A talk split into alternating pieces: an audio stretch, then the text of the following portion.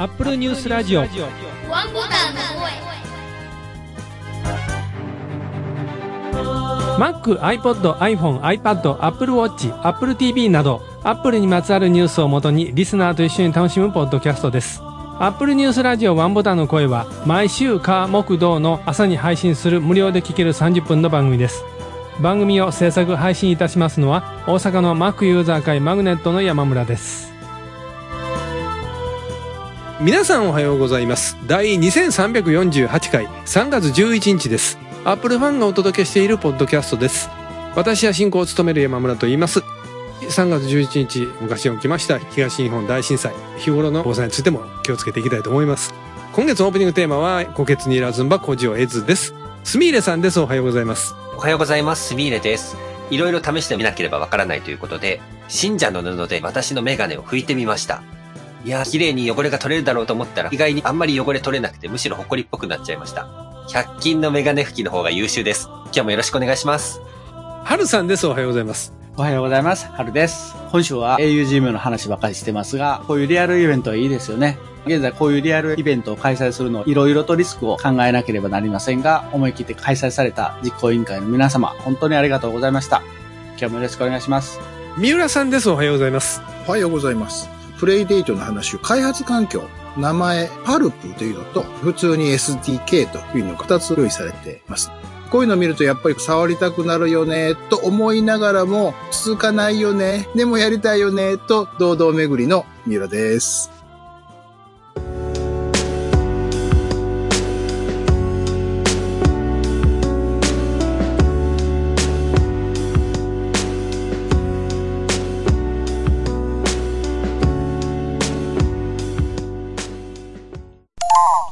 マニアさんにあった記事です。Apple generative AI を含むアプリ使用を17歳以上に限定化という記事がありました。この番組でも毎週どっかで AI の話取り上げるのが続いてまして、思えば去年の8月ぐらいから急に AI が自動画像生成やるようになりました話題をやってて、そっからずっとですよね。うん、そうですね。iOS デバイスでも Mac でも App Store 見に行くと、また知らん名前の AI のアプリが出てるって発見が多い。まあそんだけたくさんアプリが AI 関係出てるっていうことは証拠やと思いますが、そういった App Store でのジェネレティブ AI を含むアプリを年齢制限70プラスに指定されたというお話です。 BlueMail っていうアプリを、これチャット GPT を含んでるそうなんですが、 App Store に提出した人がいて、それが17歳以上の年齢制限指定に変更しない限り受け付けないというふうに Apple から返答あったそうです。こういうのにちゃんと制限返してくれるんですね。単に黙ってリジェクトとか言うんじゃなくて。三浦さんはそういうリジェクトみたいなのはされたご経験は？私は大したもんあげてないけどね。なかなか通らない時ありますよ。慣れてない時はもう全く通らないので、こういうところが問題よねっていう。問題やっぱりちゃんと指摘はあるんですね。うん、あるんですよね。なんかね、無言で返されたら、厳しい先生みたいじゃないですか。学校でね、なんか無言で先生から、まあ、やり直しみたいな。え、何が悪いか教えてくださいよって聞きたいけど、聞けなくってっていう、なんかそんな思い出しますけど。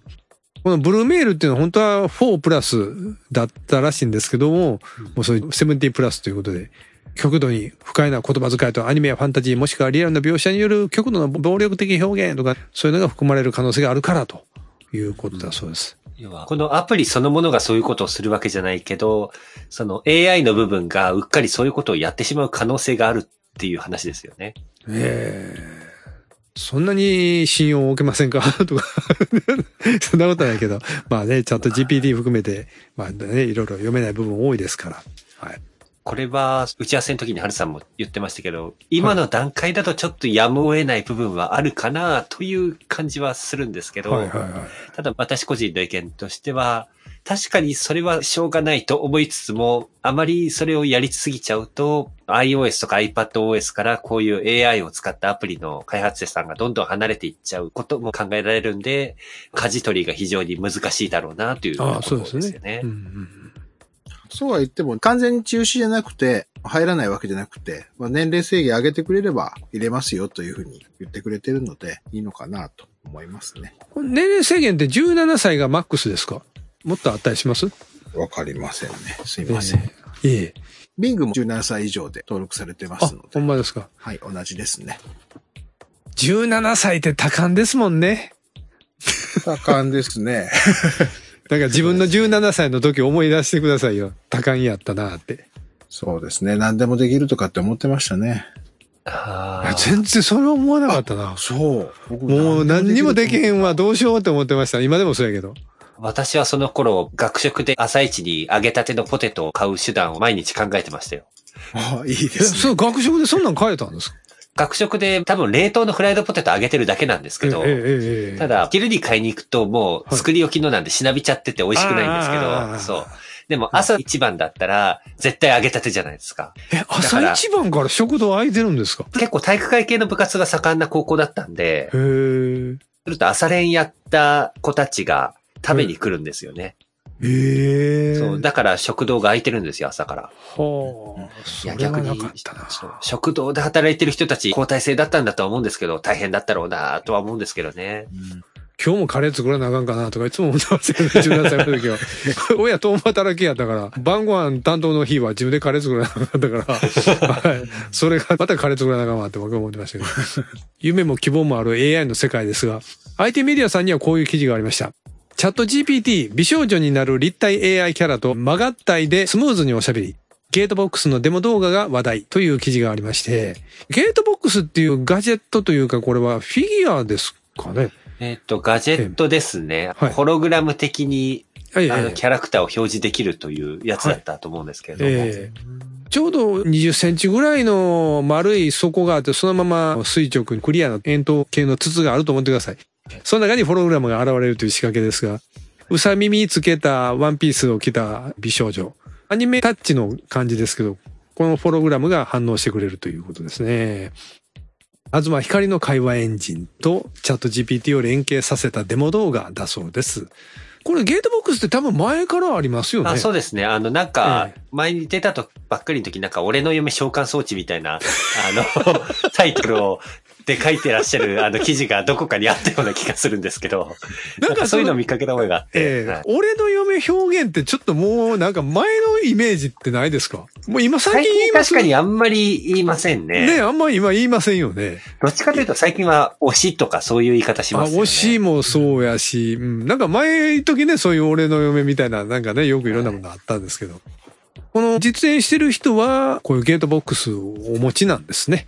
開発者の方じゃないですかね。あ、そうか、ゲートボックスそのものの開発の方ですかね。じゃあ、自社でそういう商品展開のことを含めてやってらっしゃるのかもしれませんね。そうですね。はい。はいえーキャラクター召喚装置、ゲートボックスや作業応援アプリ、シェアプロを開発していますっていうことで、えっ、あと、あはい。お名前の読み方がわからないので、竹地あ、竹0209地さん、さん。あ、そうです。竹地さんですね。こちらの開発、昨夜の夜に判断して、今朝から開発メンバーが取り組んでくれました。メンバーのみんなありがとう。世界を変える一日になった。と、その日の一日の予定をキャンセルして、開発メンバー全員で取り組んだという、これはなかなか胸熱な展開がありましたね。そうですよね。あの、こんぐらいやらないとダメっていうことですね。これでも、でねなんていうか、勝ちにいけるかわからないですけど、はいはいはいはい。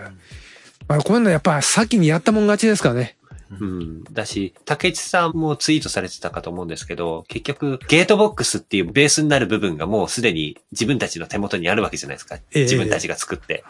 多分ここでグズグズしてると、ゲートボックスにチャット GPT を組み合わせるような商品を他が開発しちゃうんですよね、きっと。はいはい。それをされるのは非常に悔しいみたいなこと。だからやるんだみたいなことを、はい。確かおっしゃってたかと思うんですけど、だから今これはゲートボックスっていうはっきりわかるものでニュースとして出てますけど、もう世の中のいろんなものが今そういうチャット GPT を含めて AI とね、どう組み合わせるか、うちが一番先に取り入れられるかとか、やってるでしょうね。そうですね。うん。だからまだまだこれからもいろんな展示会とかでね、うちが先やってますみたいなアピールがあれこれまた見られることだと思います。きっとそういうところにね、三浦さんが力を貸す日が来るんだと思います。そうですかねお。仕事で AI 取り組んでって前にね、おっしゃってましたから。はい。そうですね。データサイエンスとか、こういう分野で私も活躍できればなと思います。でもなんかやらしい話ですけど、こういう AI の関係のんって、開発対価というんですか？開発していくらもらえる的なお話っていうのは、あんまりこう見えてこないんですけど、あまだ始まりやからね。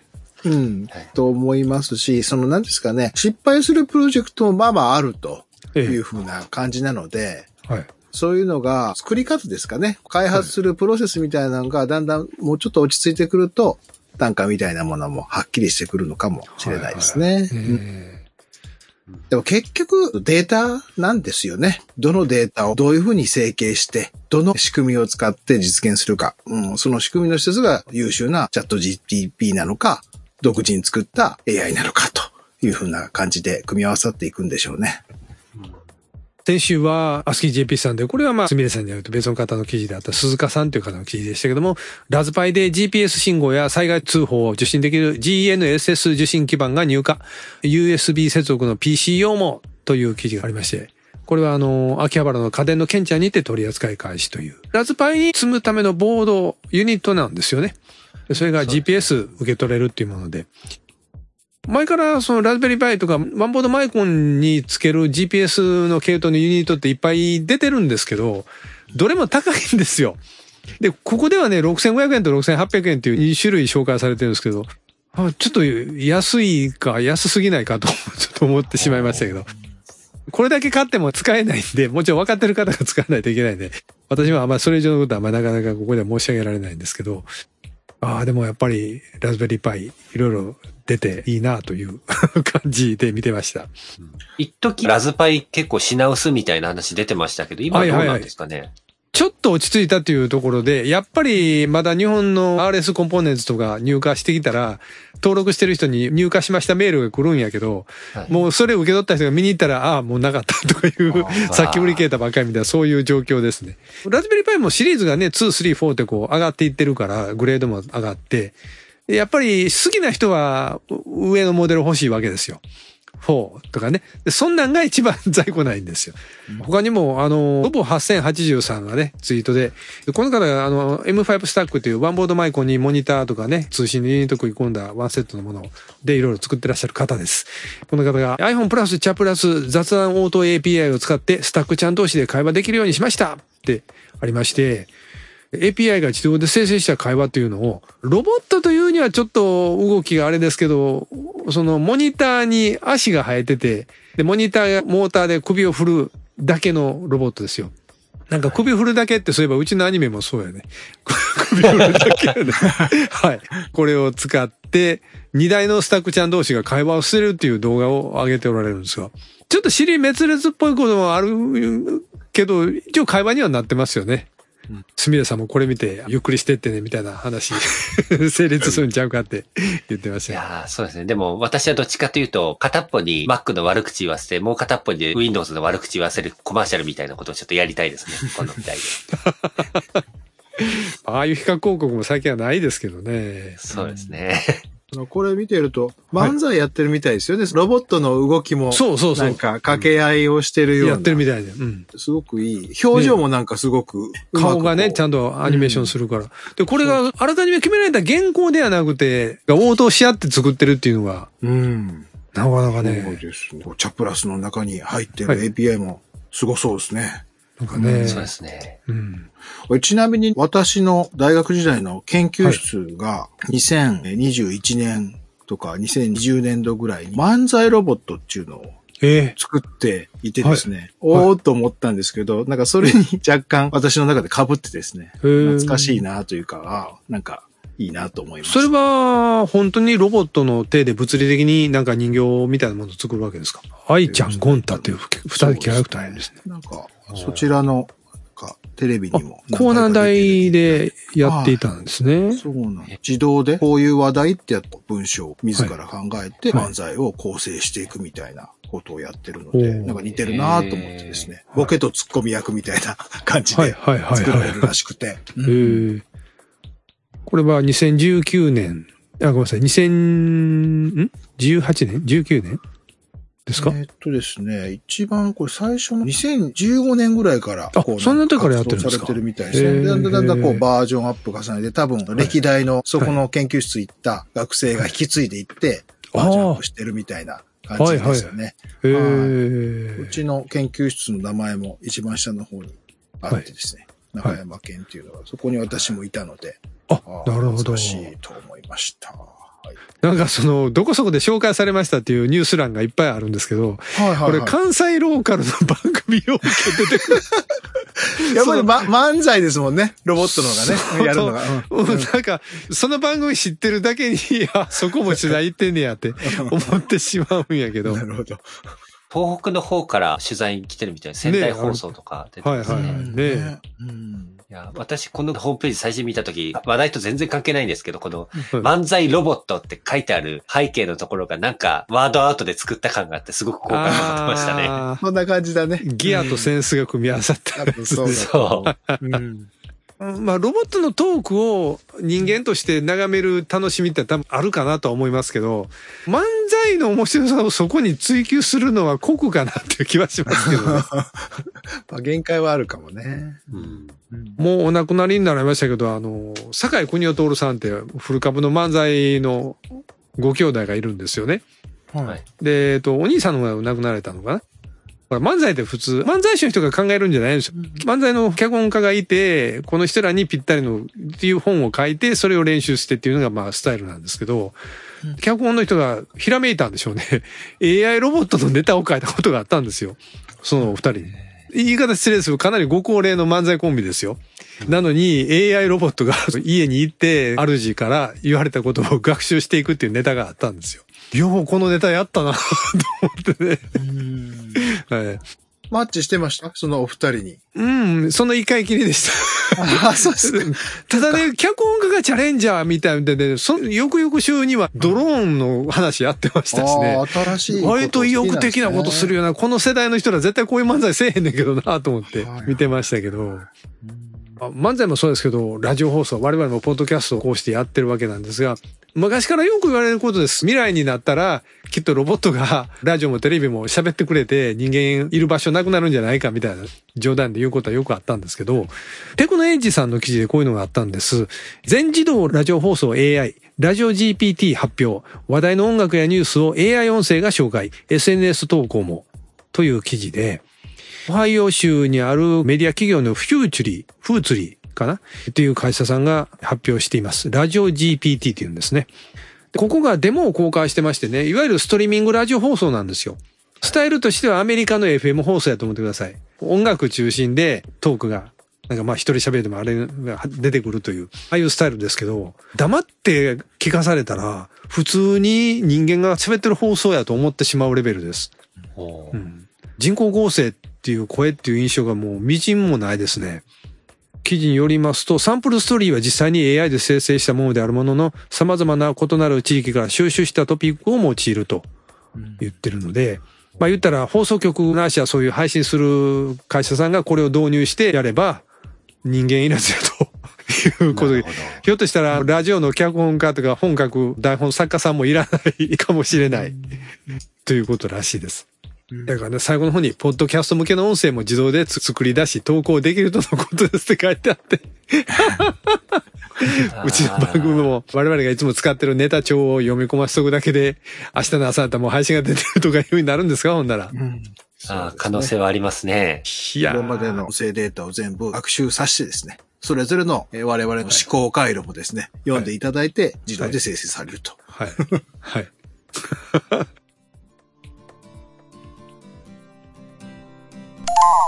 柴谷さんからコメントいただいてます。うちには10年目にもらったクリスタルと呼ばれる透明のと20年目のアルミのブロックがあります。それ以外に間の5年ごとにもらえる盾もあります。この盾にはジョブズのサインが入ったものとティム・クックのを持っています。最初の5年目はまだジョブズが生きていたのですね。15年目の時はティム・クックのサインのになりました。今思い出しましたが、全社員の名前が入ったポスターの企画がありました。多分2012年ぐらいだった気がします。すごく細かい字で書かれているので、あらかじめこの辺に書かれているというマップがついていたように思います。あまり出来が良くなかったので、押し入れのどこかにしまわれたままですが、と、柴谷さんからコメントいただいてました。柴谷さんまたコメントいただきましてありがとうございます。またっていうのは、この番組始まった頃にコメントくれたから、15年ぶりぐらいにコメントもらったことになるかもしれないけど、マグネットの Zoom のミーティング参加されたことがある方なら柴谷さん見かけたかもしれませんけど、あの、要は、この番組でいつも私言ってます、Mac ユーザー会マグネット。私は一応代表をやらせてもらってますけど、私の前にやってらっしゃった方が柴谷さんです。でその前が番組でレギュラーの大井先生です。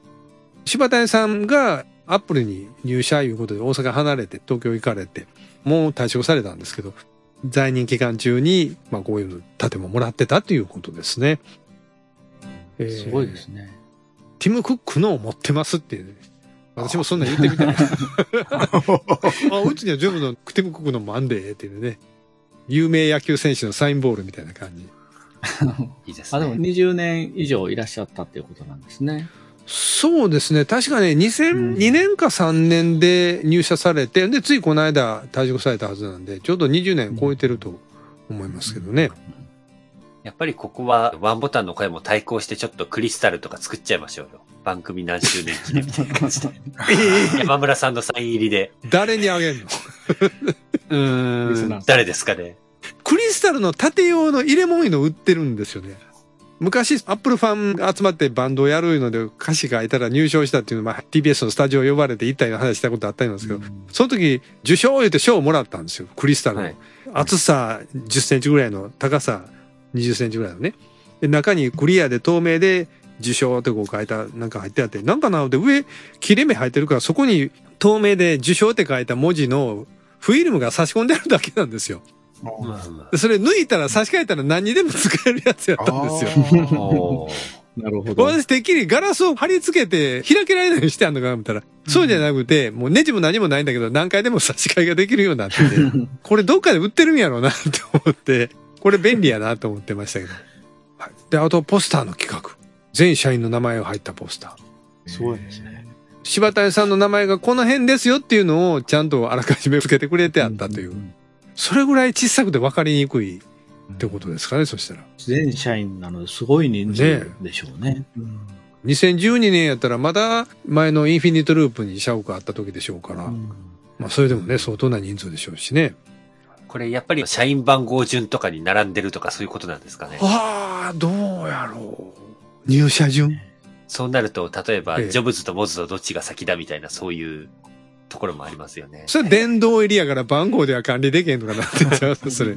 なんか、ジョブズは何です社員番号かなんか最初につけるって決めた時に、番号で揉めてませんでしたっけ、ああ、どうやったっけなな。んか、俺が一番だみたいな、そんな感じの話をして、があったような気がしますよ。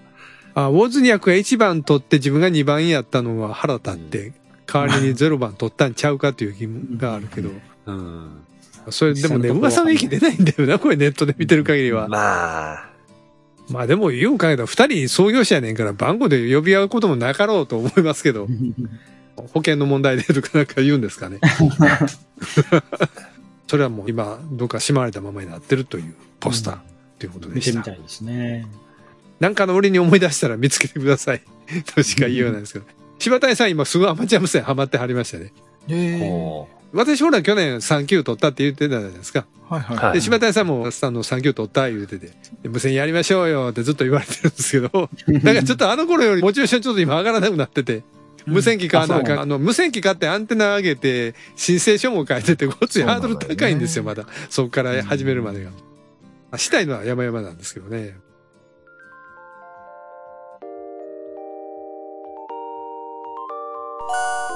アップルニュースラジオワンボタンの声では皆様からのコメントをお待ちしております。3月のテーマは Mac と iPod、iPhone、iPad、Apple Watch などの虎穴にいらずんば孤児を得ず。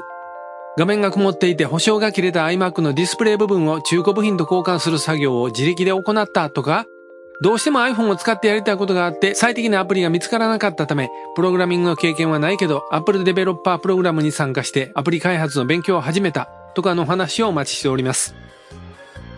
ここで Mac ユーザー会マグネットの3月の予定をお伝えいたします。3月のマグネットは新型コロナの感染拡大を鑑みてオンラインでの開催です。3月29日水曜日午後9時から Zoom を使って行う予定です。以前は午後7時開始で参りましたが、午後9時開始に変更していますのでご注意ください。詳しくはマグネットのオフィシャルページでご確認ください。次回の配信は3月14日火曜日を予定しています。それでは次回の配信まで。オーバー